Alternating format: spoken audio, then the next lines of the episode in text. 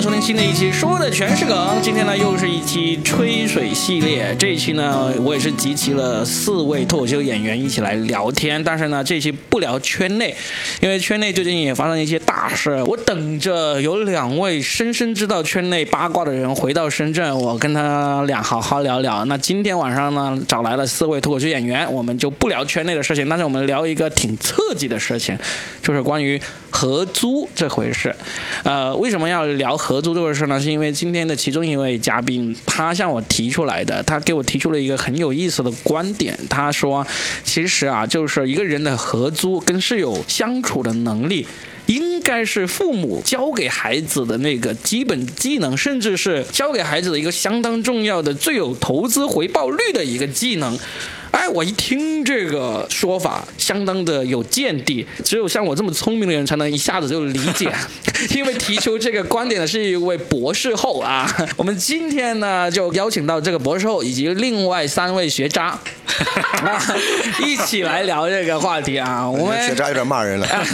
我我先从我右边的这位，呃，正在一边吃着鸡腿，喝着啤酒，准备要发言的这个第一个学渣啊，三七，给大家介绍一下你自己吧。哎，大家好。我是三七，我是好说喜剧的主理人，顺便打个广告啊。对，那然后三七旁边呢，又是另外一位主理人。嗨，大家好，我是泼猴脱口秀的主理人侯娜。啦啦啦啦。然后那个侯娜旁边呢，就是提出我们这一期聊天主题的博士后苔藓。大家好，我是苔藓。我最近刚刚开始讲脱口秀，讲了十次了吧？讲了十次开放麦，呃，已经遭遇到了这个被观众破梗的待遇了。对 对对，离 放弃不远了，也是。苔藓旁边呢，就是我们的咖啡师黄国俊。啊，Hello，我是黄国俊。黄俊最近是终于结束了这个失业状态是吧？已经上班了，已经上班了。因为上一次他跟我录播客的时候，还是处于这个失业状态。嗯，已经已经找到工作了，非常开心。这说明跟罗敏录播录播客可以找到工作。啊，对对对对对对。然后呢，你们这些有工作的就会失业。那我们就开始聊今天的这个话题啊。我们先从这样子，在座的五个人都有过合租的经历吧。先从我们经历过的合租的一些很奇葩的经历开始说起嘛。我们节目一开始肯定要说一些刺激的东西来留住听众嘛。可以说一说自己在这么多年的合租过程中，有没有遇到过一些很奇葩、很独特，甚至是很惊悚、很香艳、很诡异的故事，都可以跟大家分享一下。我来跟大家分享一下我在这个这么多年的合租过程中遇到的一个最香艳的故事。嗯，上强度了，香艳。就这样子，就当年呢，我就是我在深圳工作了几年之后呢，曾经有一段时间去广州工作了一年，然后呢，因为那时候呢我在谈恋爱，所以呢我就基本上每周都必须要从广州跑回深圳过周末的，在广州也在租房子嘛，那深圳也要租，我就在深圳我就不舍得租太贵了，因为一周的主要时间都在广州，所以广州的房子租的很好。嗯，这能力。深圳这边呢，我就找了一个朋友，他是呃一个很老的小区里面的三房一厅，房东自己住了一个主卧，我的朋友住了另外一个比较大的一个卧室，就剩下一个非常小的卧室，只有十平米，就租给了我，而且很便宜，五百块钱。就那个房东呢，是一个很年轻的一个房东，深圳的那个富二代，然后他的女朋友通常都是空姐。为什么我说通常呢？是因为我在短短的一年多的时间里面。已经见过他带回来三个不同的空姐了。哇！就说带回来，这真的是 你会这个羡慕的眼神。对，因为你你真的会见到，呃，有时候你一回来，你会看到客厅里面放一个那种空姐专用的那种行李箱。嗯。哦，我以为会放点空姐专用的衣服什么之类的。那放在主卧的房里面了。啊。我来说这个故事重点了啊，就是因为我们那个是老小区的房子，老房子，所以它其实就只有一个洗手间。那个洗手间呢，就刚好是位于三个房间的。门都对着那个洗手间的门。有一次我回来，我那个朋友，我就住那个次卧，那个朋友就告诉我说，他说昨天他晚上起来上洗手间的时候，就碰到屋主的女朋友一个空姐在里面洗澡。卫生间没有门的是吗？有门，但是呢，他在里面洗澡没开灯，也也没关好，他一推进去就看到了，然后他就赶紧跑回去躲起来了。他就跟我说，我听完之后，那时候年血气方刚，年轻气盛嘛，你也去推我说怎么你运气这么好啊？然后呢，这事情就过去了。再过了一周呢，又回来，我就跟我女朋友一起进了门之后，我在那边脱鞋子锁门，然后我女朋友就先进去了。那是下午，他又遇到了房东的女朋友在洗澡，然后我女朋友也看到了一个全裸的空姐在洗澡，然后她当然女人只有你没看到啊对，然后他赶紧让那个空姐把门给关上了。就是说我女朋友和我的朋友都看到了，就只有我没看到。我不是一个好色的人哈他，可能在等你呢。但是我他没觉得。但是我就觉得人生这么这么不公平啊，对不对？确实不公平。嗯我也没看到。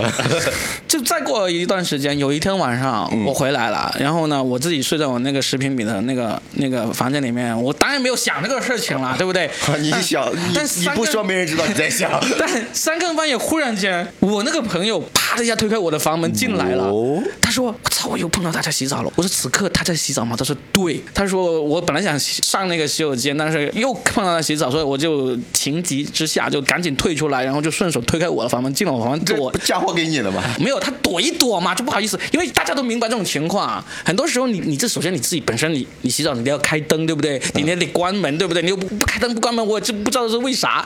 然后我那朋友我就跟我就我就跟我两个朋友就在我的房间里面大眼瞪小眼，应该洗完了吧？要上去尿尿了，我就说嗯，要不我先去尿。我就知道，哎呀，然后你说不是终于轮到我了。你讲到现在的这个故事，很像一个那种恐怖片的开头，不开灯，然后洗澡，然后等你进去之后，你就嘎。所以就这空姐会问你，你看到的我是红色的我还是白色的我？然后我就跟我朋友说，要不我先去啊。然后我朋友说你去啊。然后我一出去，一推开房门，我就看到那个他还在里面洗，然后已经把门给关上了。就我就说啊，他还没洗完。然后我们又进来等等了一会儿，好像已经洗完了，听到那个水声已经停了。再再等一会儿，他应该回去了吧？结果我那朋友已经忍了很久，他说。哎呀，不行，我先去。他又推开房门，他又冲了回来。他说，他一出去就碰到那个空姐刚洗完，然后也赤裸裸的走回房东的房间去了。哇，他就看到了，回来告诉我，就我就觉得。好像全世界都在跟我作对，全世界都觉得罗比你应该做一个正直的、眼睛里容不下沙子的人。就是这件事情一下，这是那大概多少年之前的？这是十多年之前，十多年，这件事情你记了十多年。我记了十多年，我就觉得为什么？但是我每到半夜，天天半夜想抽自己嘴巴子，有人洗澡你不能洗。关键是已经有人来告诉我，把机会让给我了，然后呢，他又把机会拿回去。Robin 现在只有一个习惯，就是当有人在洗澡的时候，他一定会推开那个门。不是，我有一个习惯，就是我已经现在跟那个朋友再也不联系了。这什么朋友啊？其实其实你想，这空姐的视角，她也觉得挺可怕的。为什么？她在她的视角里也挺可怕，正在洗澡呢，突然有个人推门进来，哎呀，吓一跳。是。她要是觉得什么不长记性呢？那个把门关，那个门门门锁没有没有坏的。可能不是同一个空间的？房东真的一年真的换过三个，但是呢，那个没穿衣服的是不是同一个我不知道。但按照他的行为习惯来说，他应该是同一个，应该不会这个房东专门找这种啊，我我要找女朋友，可能但是呢，是在等你，给你一个机会，可能是你的粉丝。哎呦，今天晚上你没注意看脸说的是吗全是梗。看别的地我都没有。看到人，我怎么看脸？所以呢，这就是我想跟大家分享的第一个关于合租的，就是我其实我合租的次数不是很多，但是呢，就是我十几年过去了，我还一直惦记着。我觉得做人呐、一定要正直。然后我突然就开始变得就就开始变得正能量起来，开始上高度了。好不好啊，你们再来分享一下你们的合租有没有遇过什么奇葩的故事？我遇到的不能分享。啊，你滚！我有个其实挺恐怖的故事，嗯，就是我刚毕业的时候在深圳租了个房间，然后那个房间是那种跟 Robin 一样是三居室，但是它每个是有个单独的一个锁的。我是第一个租客，然后房东没有告诉我他租给别人了，然后有一天晚上我在睡觉，旁边那个门它就在开锁。我当时很害怕，但是我也不能说什么，我就装睡，等了好久，然后他开门，他进去他自己的房间，因为其实我当时觉得挺害怕的。我们那个地方是属于福田区里面，当时福田区很乱，经常听到有什么入室那种抢劫、杀人的那种案子，然后网上也看的特别多这种东西。然后我老师半夜被人杀掉那种感哎觉，对，我就觉得恐怖了。挺害怕的。但是我装睡嘛，他也没你碰到入室抢劫，你要装睡啊？对，我要装睡。哇，这是一个很完美的处理方式啊！对，就是我可以让他把我东西给抢走嘛，但是一定不能让他知道我我现在醒了。哦懂不哦，懂？你一定不能让他知道你是醒着的，然后我就装装睡，他也没来敲我的门。嗯但我这时候就很好奇了嘛，我就觉得这是在干嘛？万一他是个杀手来做掉你的呢？我就去了他那个房间，哦我就去看一下他到底在在干嘛。然后是一个年纪很大的一个中年男人，然后喝了啤酒，然后醉醺醺的。你在 你们知道吗？此时此刻，Robin 就是 此时此刻，Robin 在喝着啤酒，醉醺醺的。然后你就是那个冲进他房间，你想讲这个故事，就是因为你看到了我，是吧？你看经典的吗？可能是眼他。睛盯着 Robin 说，晚上你们俩一起推开那个卫生间，发现有人在洗澡。我没有，我我我刚才没有盯着他说，然后但是 事实上就是这样一个情况，我就跟你们解释一下，我就看了他一眼，然后他也看了我一眼，然后我问他你是你租这里吗？他说是，然后好，那我就回去睡觉了。故事就到这里，他就是我的室友。我还以为进来一个贼在那里喝酒，然后他问了一下你是不是住这里的？是如果是这样 Robin 吗？对，如果是这样，那那我当当晚可能就可能就完了，肯定会被干掉的，百分 这不这是反高潮的故事，这是一个。好，啊完了是吧？嗯完了好，我们今天我们台姐有没有什么合租的故事可以跟大家分享一下的？就是我的合租经历是比较特殊啊，就是大家现在我看到网上很多人都喜欢吐槽，千万不要跟情侣合租什么的。嗯，但是你有听说过跟一家三口合租的吗？没有听说过。我就是一家三口中的那个小孩儿，哦，就是哦，你们一家人跟了什么人合租呢？就是我小时候我父母去英国留学，他们是比较早期的留学生。嗯，然后他们为了省房租，就是我们一家三口就会把他会就是整租一个就是稍微大一点儿的呃房子，然后把其他的房间租给别的留学生，然后就租给各种各样的人，就是男的女的都有，然后各种国家的都有，然后。对，这应该是比较少见的一个经历吧。然后就是这个是怎么怎么怎么怎么做成的呢？就是我小时候是个特别乖的小孩儿，就是就只要父母能跟我讲清楚规则，我就能做到。就是一换换做一般的小孩儿，一般肯定是忍不了的呀。但是我父母就跟我讲清楚了，说你就是在跟别人在共享空间，就是我们在跟他合租，他是你的室友，你就要你要保持界限感。就比如说，就是你一个小孩，你不可以敲他的门，就是你没有什么重要的事情，就是你是需要敲他的门的。然后比如说，就是上厕所、洗澡，你不要占用太长的时间。然后就是什么室友的东西不能动之类的。再有一点就是。就室友在做饭的时候，你千万不要在厨房那里晃悠。就不要当一个被残酷的小孩是吧？就是你在做饭吧，然后一个六岁的小孩在那眼巴巴的看着你，你说你是给还是不给？嗯，就是啊就很尴尬。然后我父母就讲了，就是你说这要怎么办？你不是你的小孩，但是他是个小孩，你怎么办呀？就是就就父母为了不让我的室，就是我们那些室友面临这种道德困境啊，就规定说你只要看到他们在做饭或者在吃饭，就远离他们，你 就不要在周围晃悠。然后再就是我，因为我小时候我就我的爱好也是都是比较安静的嘛，我就喜欢什么画画、看书，就是没有那种比较吵闹的爱好，就是会吵到室友的那种。有我我我身上就是有各种条件，就是满足了我们家可以一直跟别人合租这个事儿。对，就是我从我六岁开始，然后一直、呃合租到我十一岁半，然后我就感觉这个就是。就让我从小就培养了很强的界限感呀、我人生中如果是不算大学宿宿舍那四年的话，我是有十四年是在合租中度过的。如果算上大学宿舍那四年，就是十八年。就我才三十一岁呀，我有十八年是在合租中度过的。就人生中的三分之二是在合租中度过的，我就就感觉这个合租就是一个很重要的技能。后来我又去美国留学，就是我也是跟各种各样的人合租，我有过多少个室友根本就记不清了。二十个还是三十个就不知道，然后我几乎就没有遇到过问题，就什么各种奇葩室友的我就没有怎么遇到过。然后我觉得可能就是跟我小时候的那些经历有关系吧，就是我就是我父母就他很早的就给我灌输了，呃，你合租的时候你是要。你要怎么避免矛盾呀？你是怎么建立界限感？就是如果有有问题的话，你是要就就要把它说清楚，就是怎么放呀？你公共空空间空间的东西怎么放？我特别是就是，如果是女生一起合租的话。就我我我很很早就明白这个道理，就是几个女生一起合租的话，如果只有一个洗手间的话，呃，像那些比较耗时的，就是什么吹头发、化妆这些，一定要在你自己房间里做，就是你一定不要占用公共洗手间。这个我很早就明白了，然后我后面就是只要有室友，我就都是提前把这个说清楚，然后就后面就是少了很多的矛盾。我有一个问题，就是我我我会觉得，就是你家里从小给你教育了一个，就是一个边界感，就是告诉你说你这样做会对别人造成困扰。嗯，那你都合作二三十个人了，有没有别人对你造成的困扰？可能有一些吧，但是我觉得都不是很大。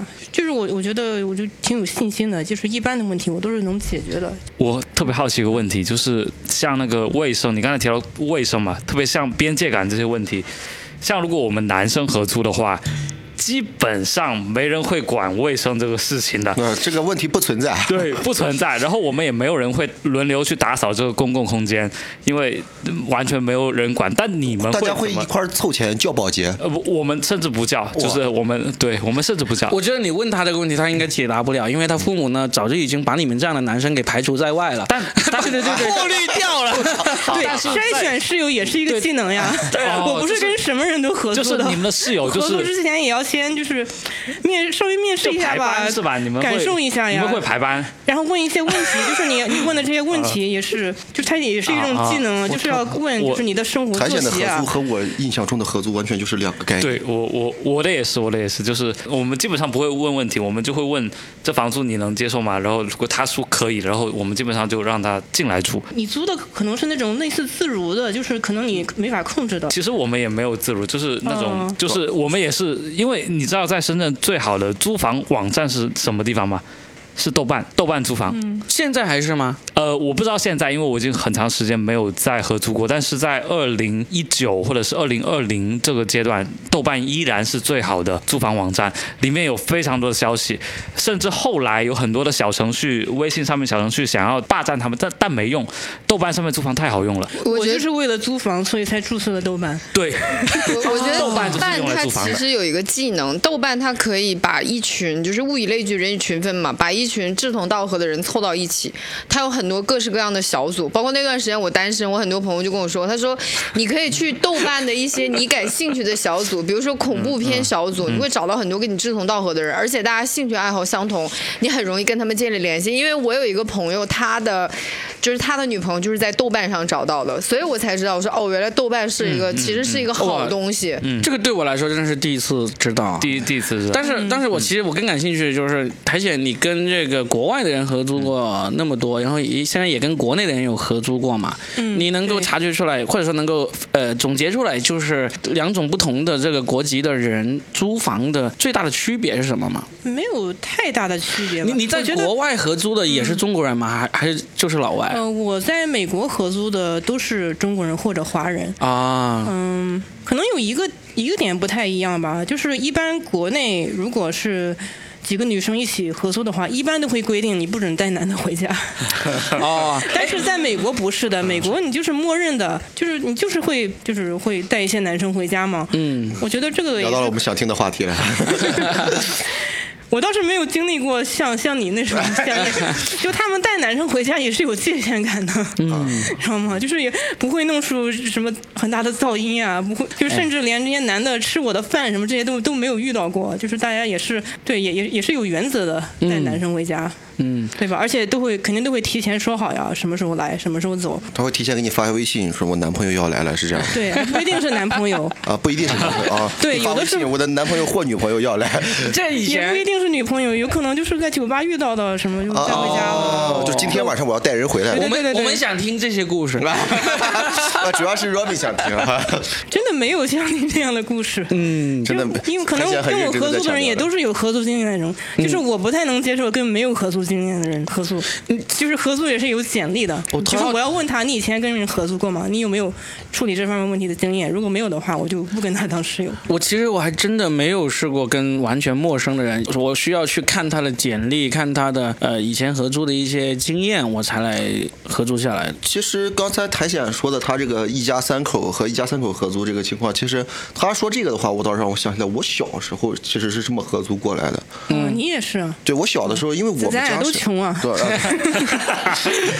那咱们穷的还不太一样。不太一样，你知道英国留学是最贵的，你知道吗？他家里那个年代没有没有，我没有，他们是拿奖学金过去的，家里没有哈哈哈哈 没有靠家里。反正是呃我们是逃三七是什么荒过去的。山西，你是怎么？我是在山东，就是我们小的时候在山东，就是我爸当时我爸我妈他们在河南嘛，嗯，从河南农村呃选择一个大城市打工，去了山东枣庄，是吧山东省排名倒倒数第二、倒数第四的城市。去去这个城市去工作，然后我们在山东枣庄是跟人合租的，最开始，因为我们家里边很穷，那个时候我们就是在那种棚户区里边租那种大院，他经常是你看楼上楼下他都是他他这种自建的二层楼平房嘛，平房楼上租给人家，楼下租给另外一家，所以然后包括那一个大院的话，他可能会住个四五户人。但反而我们像这种底层人民嘛，我们在合租的时候，小的时候倒是会有一些很温情的故事发生。就比如说你孩你家孩子过生日啊，把蛋糕切好了，然后分给我分给我们家吃。我们家孩子多嘛，多他有时候切一块蛋糕都不够吃的。我们家五个孩子，五个孩子抢这么一小块蛋糕。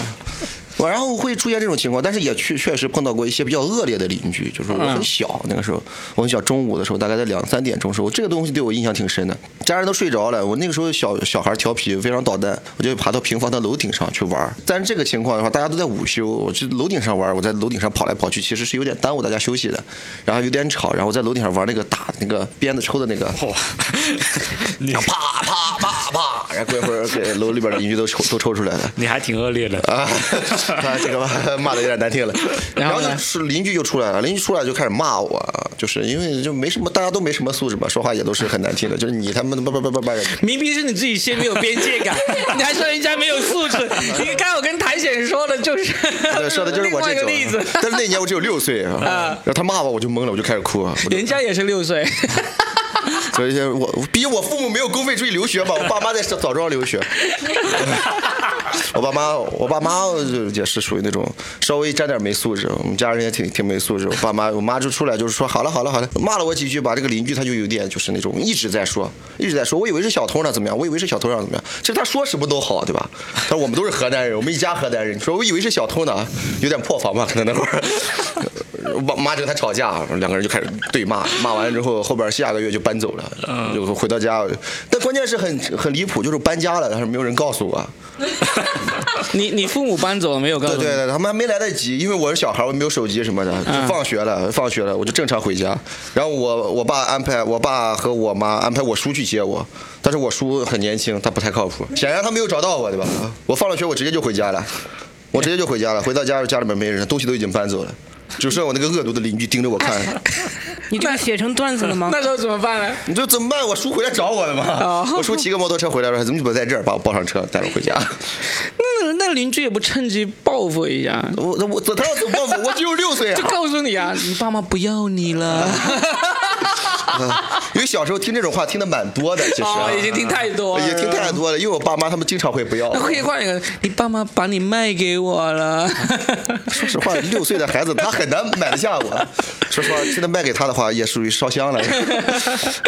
呃，哎，那其实我们聊呃自己的合租的经历，其实还是想要引出一个话题，因为我发现现在其实这些现在大家生活条件都好了嘛，就是你看我我现在我的孩子也十岁了，那三七也有孩子了，那那孩子两岁了，呃，很显然你们三位应该呃应该也有可能是有孩子的，呃，黄黄老师不一定。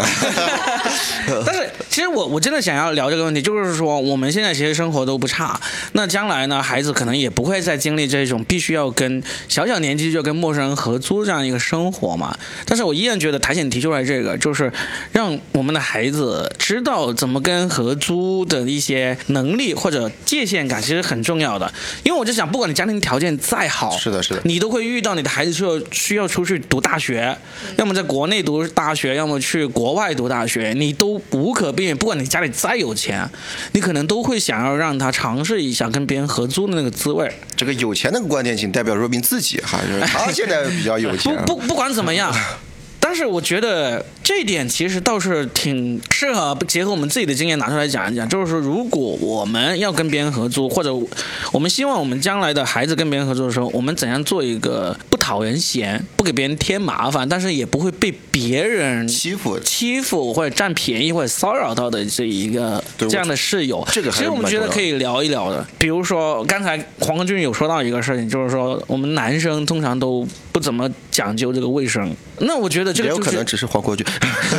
我觉得这个点，这点就是就是特别重要的第一点，嗯，就是不管是我们自己还是那个孩子，呃，将来我们可以告诉他，其实自己在家里你可以比较随意一点嘛，特别是在家里也不是特别随意吧？我觉得其实对还是，我自己是很不喜欢合租的一个人，不是因为我这个邋里邋遢或者不不修边幅什么之类的，但是而是我是很怕麻烦别人的人，所以我曾经我短暂的那个合租过程中呢，我跟室友相处的都很好，包括到我现在我自己在家里，我教给我女儿的很多事情，就是其实我我们没有刻意培养她去做什么家务，没有让她啊你要几岁学会洗碗，几岁几岁学会扫地，学会什么扔垃圾，基本基本上都没有。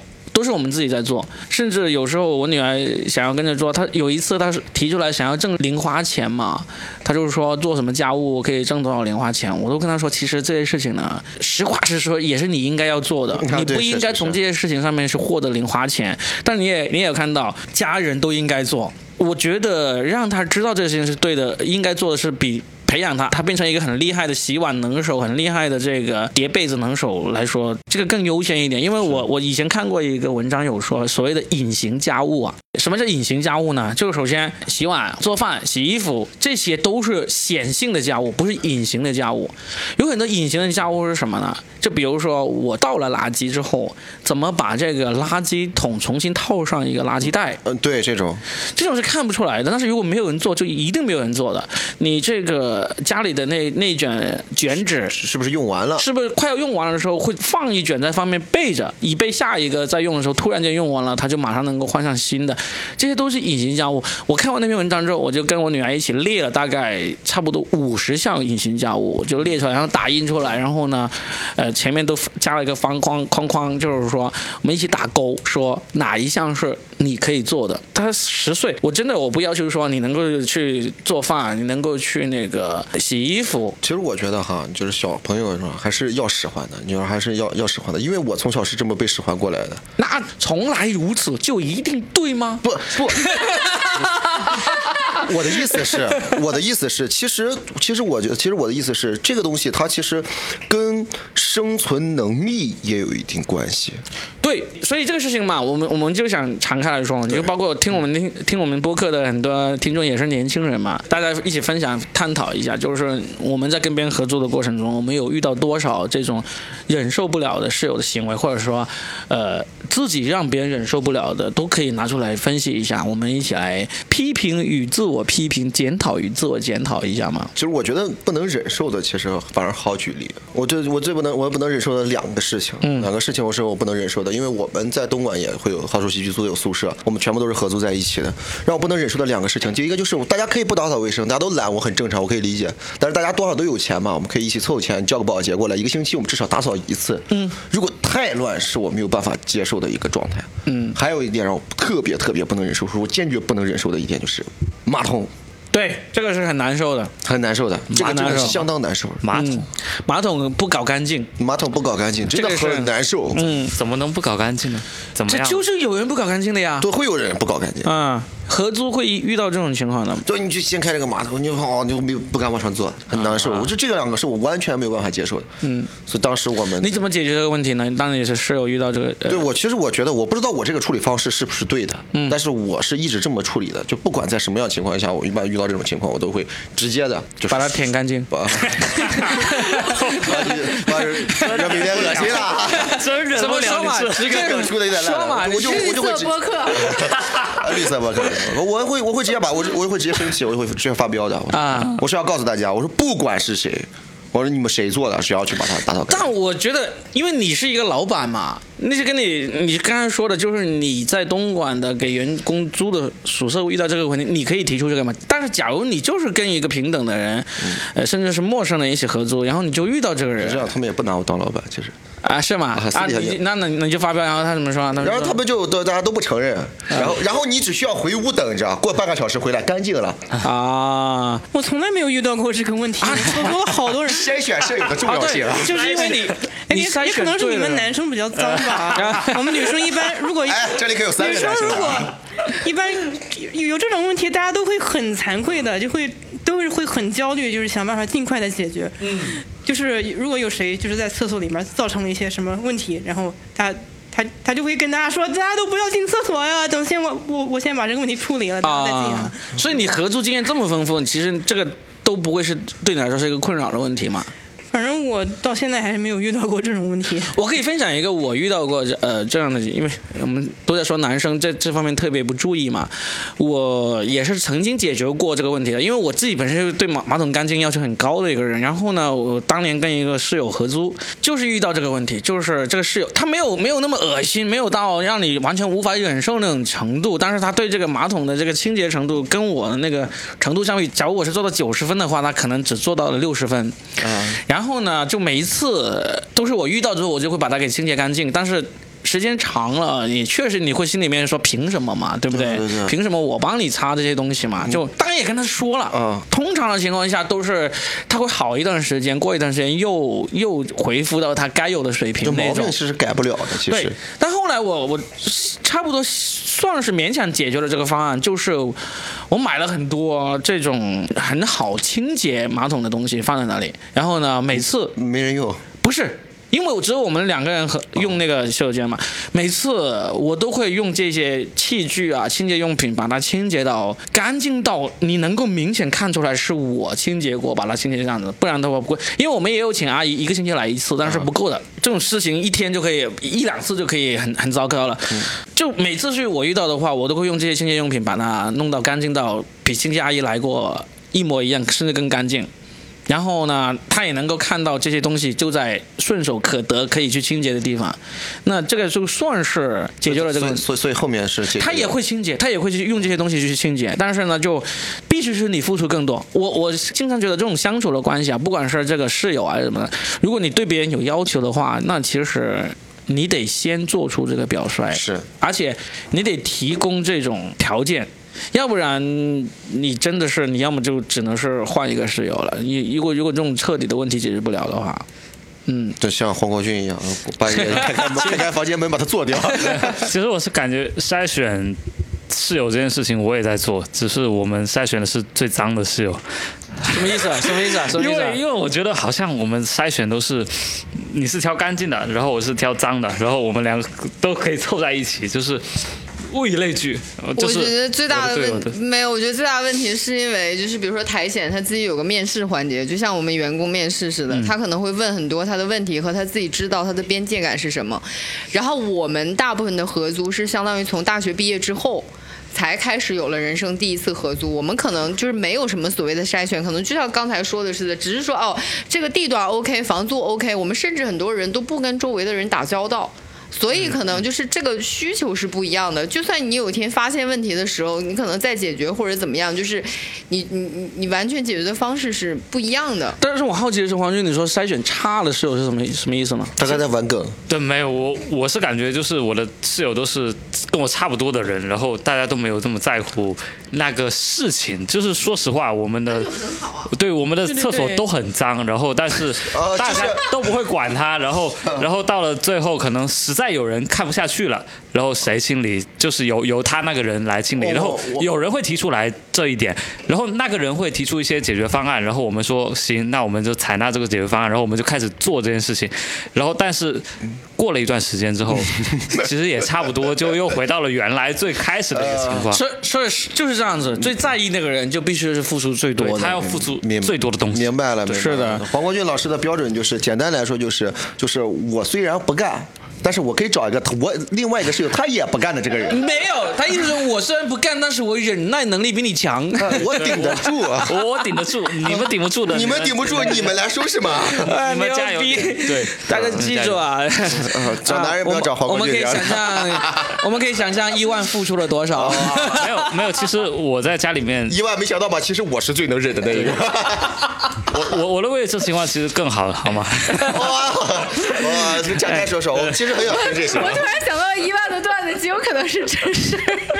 所以所以可以说说吧。嗯，哎，没有，我觉得我在家里面还挺重视卫生的。哦，你在家里面挺重视卫生，就是那种看不下去的。嗯哎，那我想问谭姐，你你那刚才一模一直说到你有筛选，其实你是真的会真的是列一张表，正儿八经的让他一项一项的去筛选的吗？呃，这个倒没有，就就我我是不太能接受就是自如那种租租房的，就是你不能自己选室友，就是我就是我我就是自己我租了个三室一厅，然后把另外一个另外两个房间租给就是一些人，就是相当于我间接当那个二房东吧。嗯虽然我自己也住在那儿，就因为因为我觉得筛选室友也是很重要，就是我会问一些问题，然后就是问他之前的合租经历，然后呃他的作息。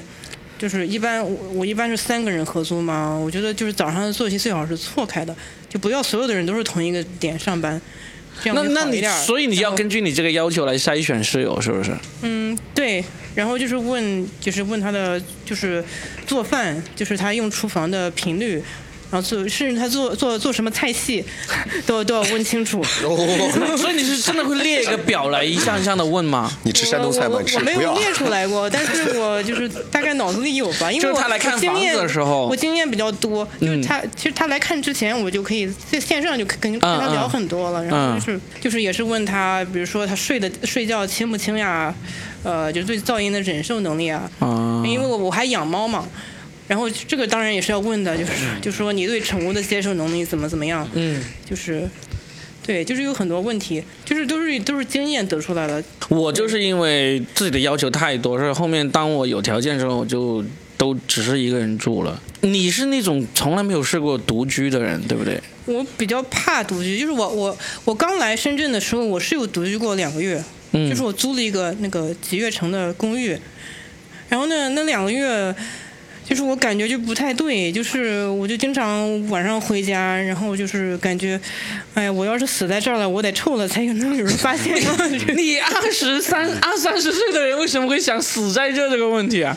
不是，就是因为我我合租了一辈子嘛，就是我我不太能你的室友能给你安全感。对对对，确实可能就是这个对女生来说可能更重要一点吧。就是我觉得就是就就是跟跟室友可以可以稍微抱一下团，我觉得会更有安全感。就我我当时自己住了两个月，然后中间经历了一个事儿啊，就是嗯、我当时住的那公寓要拆迁，然后基本上人都差不多走空了，就是可能就剩几个人。推开门就是没人有一天。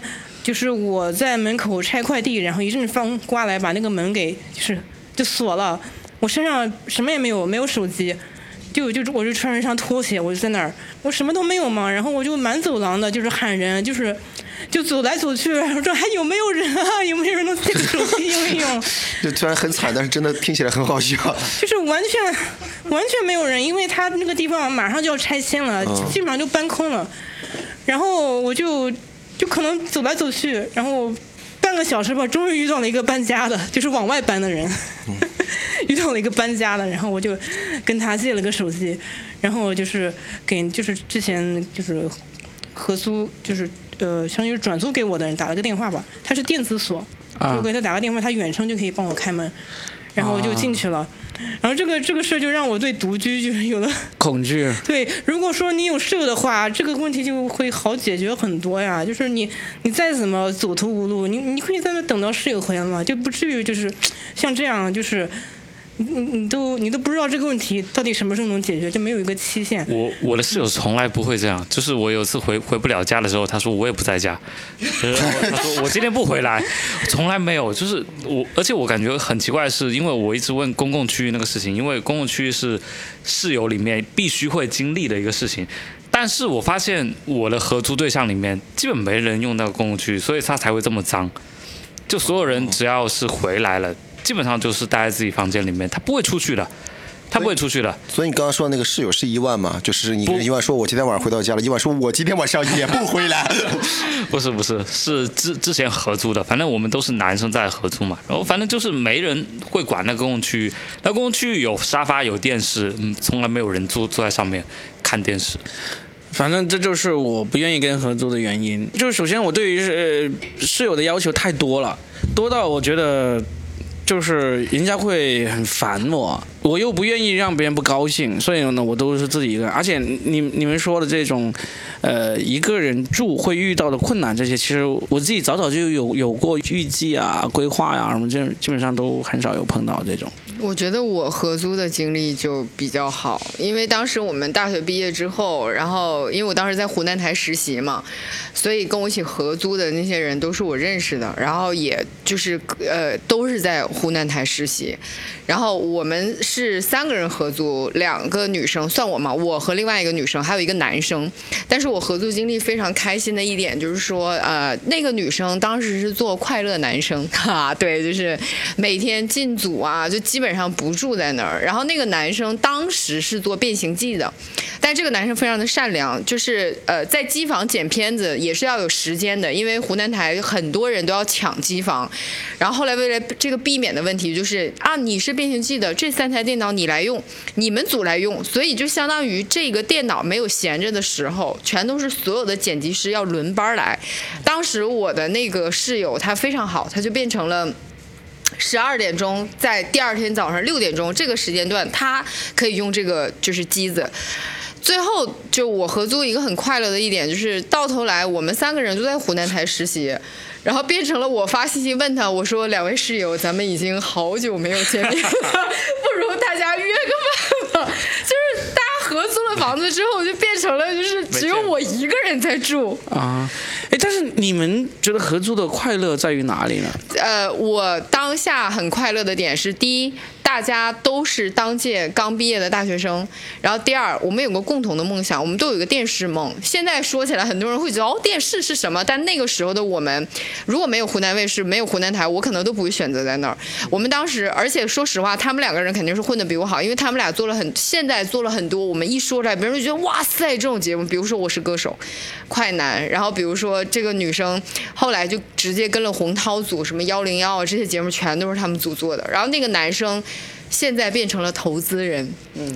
他开始就是投了很多节目，但当下我们都是那种怀揣着电视梦的人，每个人在不同组里，大家都是一个名不见经传的小实习生，然后我们都会有所谓的被人欺负，这个欺负可能要加个引号，因为我们当下会觉得被人欺负，但你也不知道这是个好事还是坏事。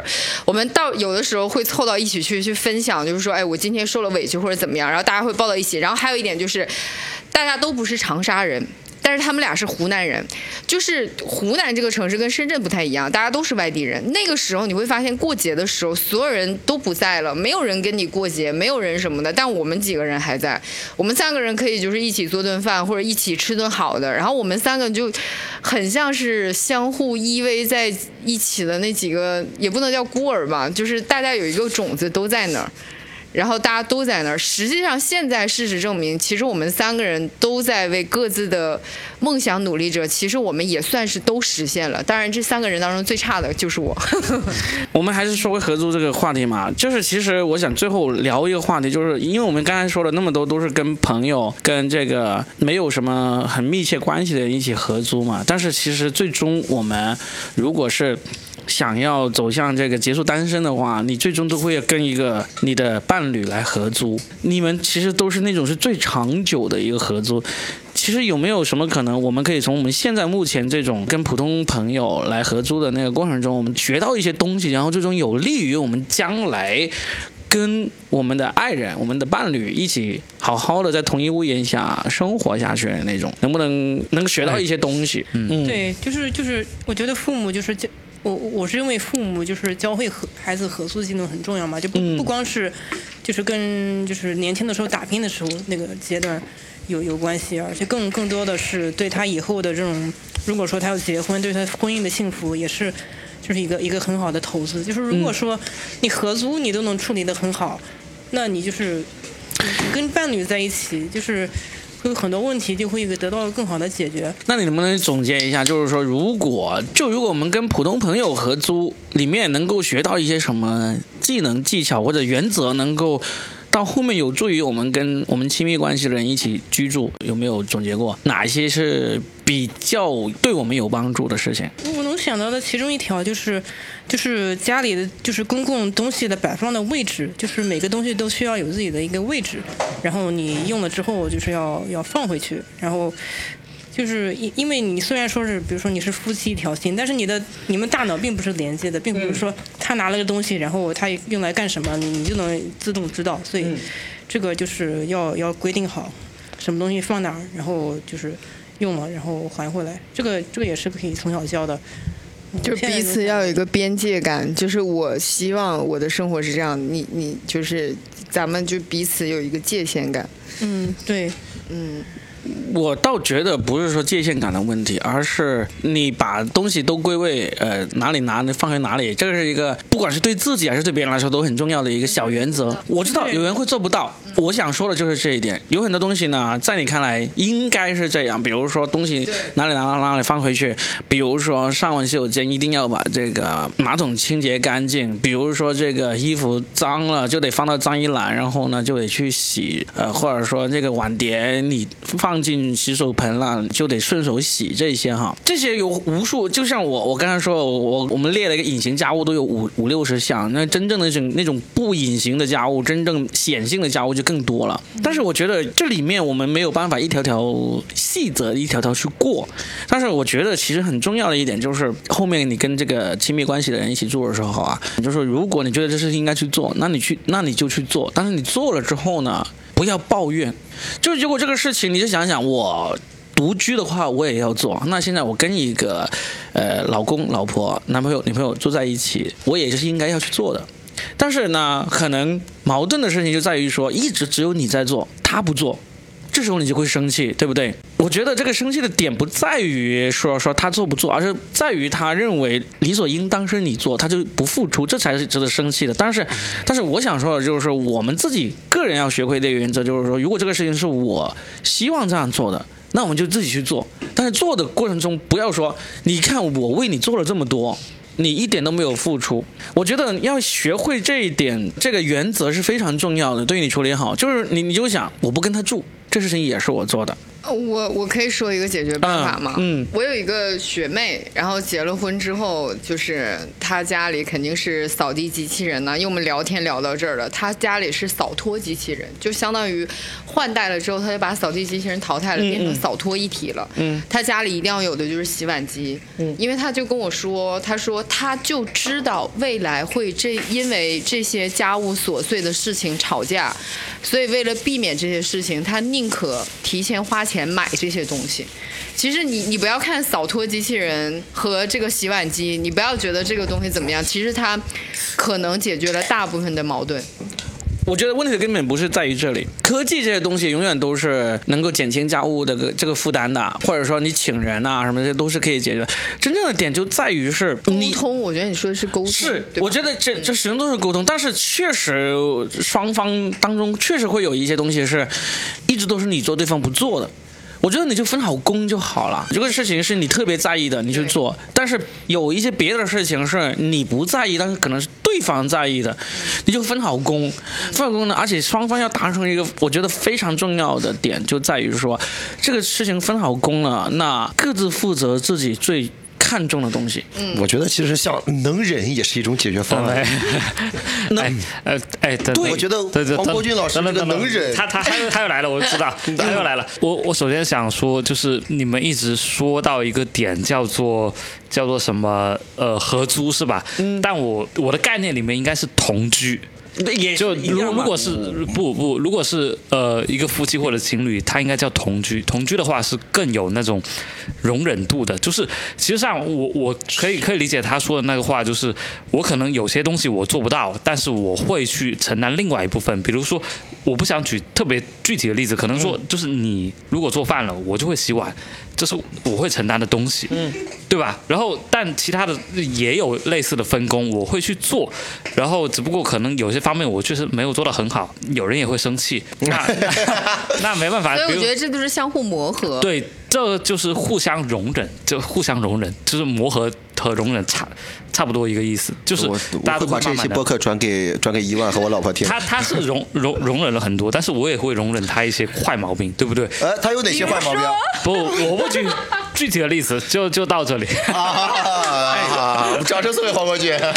但但是我觉得这个就是这个同居的这个过程中的容忍，其实在你合租的时候，你就可以开始锻炼自己没，主要是合合租的时候，你不在乎对方，你不会认为对方多重要，无所谓。嗯，但是如果到另外一个条件的时候，另外一种关系的时候，你会觉得我可能需要再注意一下我自己现在怎么办。但是我确实处理了很多事情，像你刚才说那个什么马桶卫生的事情，我已经处理好多遍了。我 你有没有跟他我不知道为什么我做？不到，我为什么我不知道我为为什么做不到，但是确实我这个东西我做不到特别的完美，总会有一些遗漏，我是根本没法解决。啊，就是你就是那种就是就就是你会上完卫生间就是那样是吧？我可能就会就会出现，就是我注意了很多遍了，我已经看了，嗯，它已经是你觉得你觉得是干净？对，我觉得是干净的，对，但这个问题现在就不了了之嘛，啊，可能在你那看来你是满分，在我这看来八十分，到 Robin 那可能就是零分了。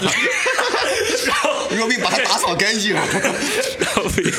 其实，如果讲到同居的话，我给女生的一个建议就是说，因为男生的想法跟女生是不一样的，一个火星什么一个木星，就是如果你跟你的另一半同居的话，你千万不要觉得，哎，我应该以一个很柔软的方式告诉他或者怎么样，不要这样，就直白的告诉他，不好意思，我不喜欢，就是一二三四五，就是因为男生是。就是他，你柔软的告诉他听不懂的，你就直接告诉他我不喜欢你这样。第一、第二、第三、第四，你就直接说清楚了，可能很多问题就没很好解决。没没用的，已经最强硬的告诉我了，然后我我还是做不到那那那点，我只能告诉你，就是那个点，就是我不知道为什么有时候就是发生了，然后我注意不到，然后同样的事情它可能也会发生。但但你的认错态度好吗？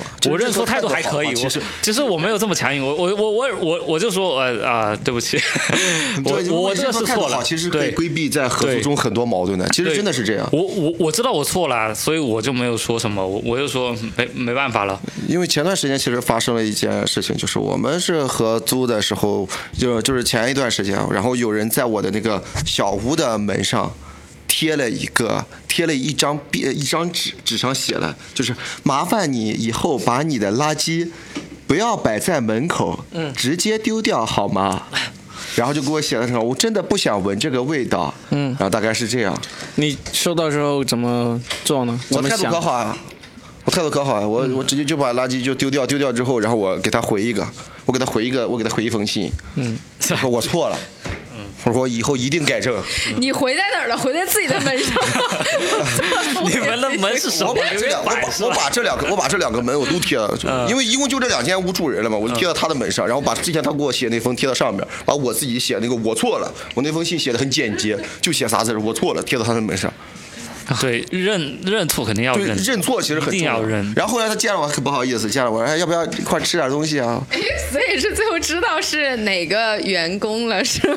不是不是不是，就是我一共就我们俩，所以就很就很尴尬，就就一共就我住了我俩，就不用知道，他也不好意思给我直接说说发微，其实我俩明明可以直接发微信的，说哥你把垃圾丢掉就可以。对对你们各种这种他很沟通方式好文艺原始呀！哎，你你们觉得这个被别人贴在门上这个事情过程，你自己会不会去贴别人门上一个纸条这个事情？我觉得这是一个非常奇妙的处理方式。我当时看到之后，因为他给我发微信，我可能不太会当回事，但是他很认真的给我写了一篇洋洋洒洒，快写了快一页，我就看着扔垃圾，在我眼里边就三个字扔垃圾，我就我就我就好，那看来你的那个很适合当领导啊，废话文宣。呃，要提拔他一下，要提拔他。而且而且，我觉得就是在大家在合租的过程中，你善于道歉和认错，其实相当有作用。你可以规避掉百分之八十就是的矛盾。就尤其是男生在一块儿，你为什么不打扫卫生？你为什么不打扫卫生？我错了，没事的。但是你要说你为什么不打扫卫生？你管我为什么不打扫卫生？要打起来的。嗯，这是这样。对，如果你看像黄国俊，你马桶冲成这个样，黄国俊你啥意思？黄国俊说我错了，没事儿了。我说你那那那那我打扫一下好了，哎，我也不是故意的。大哥，我们已经讲到就是同居另外一个话题，也是合租。同没有，我我会意识到，就像刚才黄俊黄俊指出来一样，其实我们聊这个同居这个话题，其实是聊另一个关于亲密关系该怎么相处的这个问题。其实对你但们来说叫同居了，对我和 Robin 来说叫夫妻生活。我我跟你的夫妻生活吗？哎呀，哈哈哈哈！不是，就是就是绿色博客，绿色博客。不不过其确实，呃，因为我们也聊了一超过一个小时了，我其实我觉得可能怎么说呢，好像聊不到这期我最终想去聊的一个点子上，就是育儿啊，不是，我就是要么就觉得这期，要么就聊一些各种奇奇怪怪的那种合租故事，要么就聊一下，呃，可能可以给大家总结一下，就是呃，合租要怎样才能让这个合租生活会更加愉快或者更加有效一点。但是好像也都聊不到，嗯，反而是我聊着聊着，我我就还好，黄仁俊帮我打帮我打断了一下，我真的是越来越想往这个亲密关系，两个人该怎么同居，该怎么在同一屋檐下。就过这种，呃，就是亲密关系的生活这种这方面去聊了，但是我觉得这是另情感博主了是吗？对，这就变成另一个话题了，变成另一个话题了。亮我的心。嗯，变成另一个话题了。但是但是这种跟普通室友合租这个呢，我我算了，反正我们就随便聊聊吧。也我感觉好像总结不出什么很好的啊。你已经觉得很杠棒吗？不是，我会觉得就是跟很多年轻人一个方式方法，就是大家最开始有梦想的人一定会经历各种挫折，但是你跟你有同样梦想的人，大家租在一起的时候，你会面临同样的挫我开始。折大上价值了不。是，但我就是这样的，大家抱在一起取暖，哦，你不觉得吗？大家抱在一起取暖，すごい大家经历的东西都差不多，すごいね大家都有一个电视梦，都有一个。当时我们的唯一的目标就是希望留在湖南台。 哦，对吧？然后大家会会忍耐，会发现很多抱怨，会说什么啊谁谁给你不公的待遇，或者怎么样。但你会发现你，你你最后的大家的目标是同一个，但是大家是相当于在不同的部组当中，又没有竞争，但是你们又经历了同样的东西，大家都可以抱团取暖。而且过节的时候，所有人都走了，就只有你们三个人。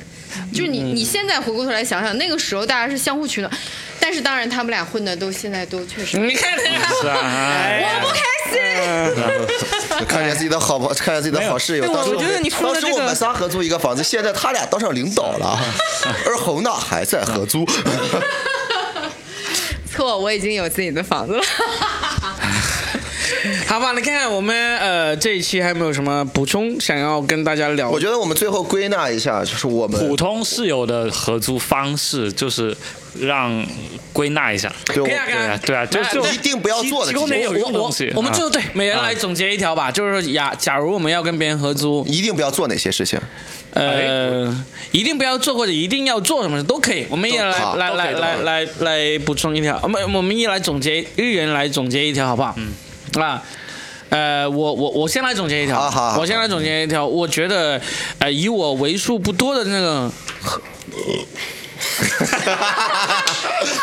哎呀，爆梗了，爆梗了，爆梗了！嗯，我觉得以我为数不多的这个合租经验来说，嗯，跟室友合租很重要一点就是一定要把话给说清楚。就是我不喜欢什么，我喜欢什么，我忍受不了什么，其实得要一条条说清楚，甚至是写下来告诉对方，就是不是说要，呃，让对方屈从于自己的这个条件，而是把自己这个写清楚、写出来，不管对方能不能做得到，但是至少他会知道你，呃，对这些事情的容忍度是差一点，对这些事情的容忍度是高一点，这个让别人知道是很重要的。这是我，呃，从我为数不多的合租经验里面我得出来的一点，嗯。不知道你们呢？你们有什么？然后我觉得，我觉得合租经验，就我来觉得，我觉得就是合租一定不要不能做的几件事情，就是我今天感受到几点几点，就一点就是就是洗澡的时候一定要关门，这个很这个很重要。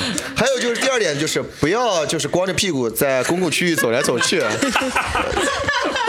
这个也很重要。这个对我来说也很重要，这是我总结的经验了。然后没有这个最重要就是会让那些看不到的人呢哎受伤害十几年、二十几年都不能看到的人也会受伤害，好吧？呃，被拍照。看到看到的人受受受什么伤害？被拍照也是很伤害的。然后还有就是，我们一定就是不要，我们就一定，我觉得还有一点，我觉得是很重要。我建议就是大家一定不要是喝多了酒之后，在合租的时候，一定不要喝了很多很多酒之后，去拉着你的室友去聊天。你喝了很多酒，你喝到半夜两点半，我出现过这种情况，有室友喝到半夜两点半回到家了，喝多了，敲开我的房门，坐我床头开始跟我聊天。你碰到这种情况，你说他在哭。你说不理他吧，他在哭；你说你理他吧，他说话也没个重点，你也不知道会聊到什么时候。说这种，我觉得，我觉得一定不要去做这件事情。呃重点还是锁好房门嘛。你要做重点还是要锁好门的，锁好门很重要。嗯啊，好啊，我我我你先说，我这个我上价值。对，好，你你最后再上这个价值吧。我觉得呃，租房最重要就是你上豆瓣吧，就是我觉得豆瓣真的是最 对对，这是最好的一个租房的一个网站。然后你上在上面找你的呃一个室友队友，然后不管他是怎么样，就是提前跟他聊清楚，跟罗比说的一样，就是聊清楚大概是什么样子。可能你不聊也行，反正你们能能凑在一起，然后。终归都是缘分，可能大家都不会见面，因为我觉得我我租房经验也也有点丰富了，大家可能最后都不知道对方长什么样子，就是根本见不到，好吗？所以我就觉得没必要，有有时候不用太纠结那些，反正我男性立场，好吧，男性立场，嗯，嗯，好啊，他嗯、我觉得就是合租在解决问题的时候，就大家一定要做到就是对事儿不对人啊，就是就是你不要想着哦我怎么怎么样，我室友怎么怎么样，就是你们你们是合作的，就是你们是互利共赢的嘛，就是你们做好这件事其实是。你你们就是大家都是年轻人嘛，就我们在现在的社会中生活，大家可能就是要做一些妥协。然后你如果能把这种管理处理这种关系处理好的话，就是对你们其实都有好处的，所以大家就一定要，就是都都怀着这个目标吧，然后就是，就是就是就是对事不对人嘛，都要解好积极的解决这个问题。嗯。对，嗯。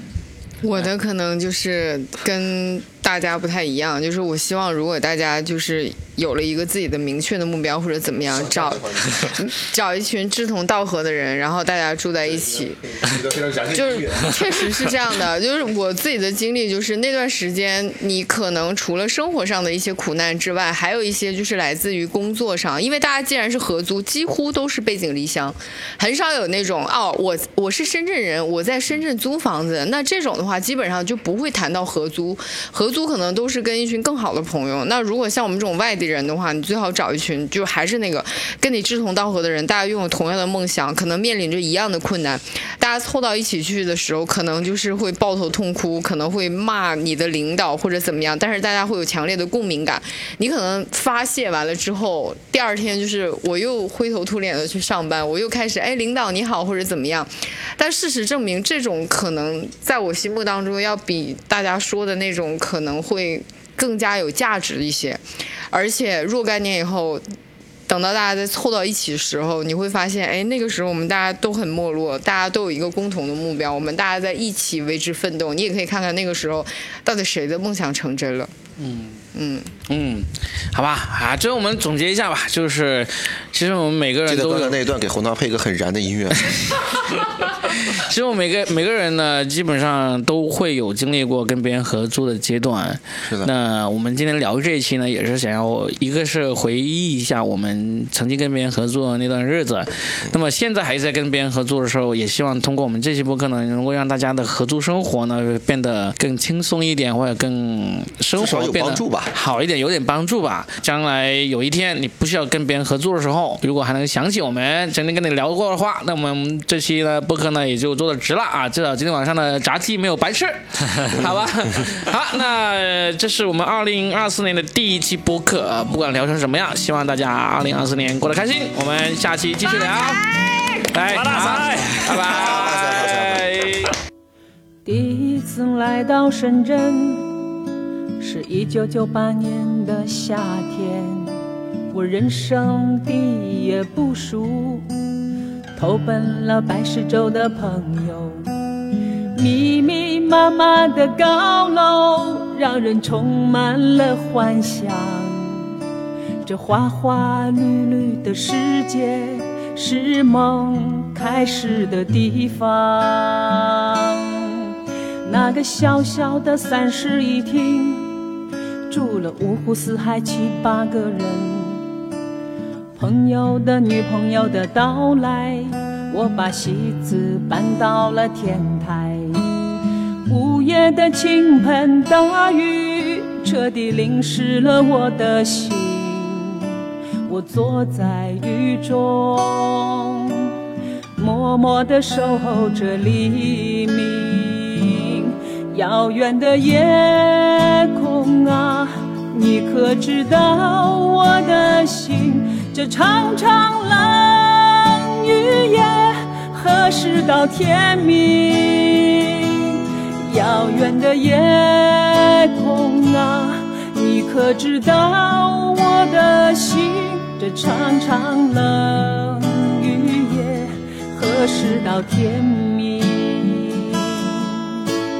街对面有家米粉店，老板是桂林人。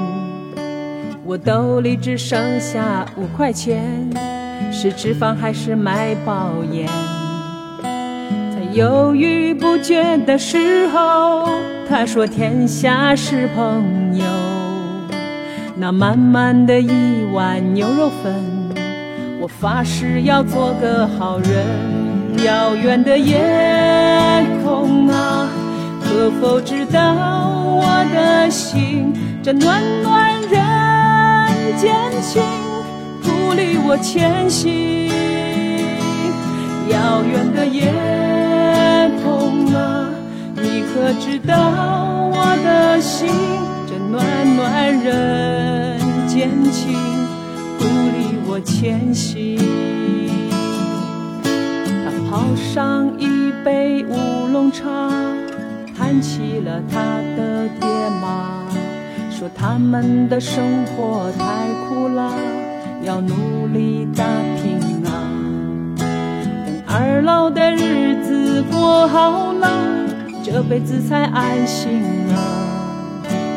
午夜惊醒的年轻人，天亮后又出发。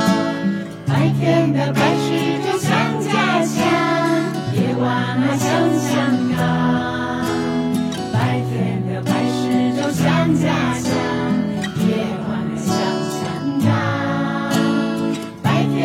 白石洲像家乡，夜晚啊像香港。白天的白石洲像家乡，夜晚啊像香港。楼下有家小发廊，木棉树探头望。剪发的小妹很漂亮，说起方言我喊老乡。街边的烧烤香味长，KTV 的后声响。一个人的夜晚好迷茫，该不该回家乡？迷人的姑娘，悄悄地回望，你能否告诉我生活的方向？每一个白天，每一个夜晚，那一盏灯是我的温柔乡。每一个白天，每一个夜晚，那一扇门推开，有我的爹娘。白天的白事就像家乡，